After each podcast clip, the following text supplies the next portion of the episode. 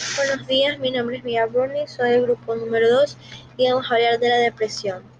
La depresión en adolescentes es un problema de salud mental grave que provoca un sistema de tristeza constante y una pérdida de interés en realizar diferentes actividades. Afecta la manera en que tu hijo adolescente piensa, se siente y comporta, y puede provocar problemas emocionales, funcionales y físicos. Aunque la depresión puede ocurrir en cualquier momento de la vida, los síntomas entre los adultos y adolescentes pueden ser diferentes. Algunos problemas, como la presión de sus compañeros, las expectativas académicas y los cuerpos que cambian o pueden ocasionar muchos altibajos en los adolescentes. Sin embargo, para algunos adolescentes, estar deprimido es mucho más que solo sentimientos temporales, sino que es un síntoma de depresión.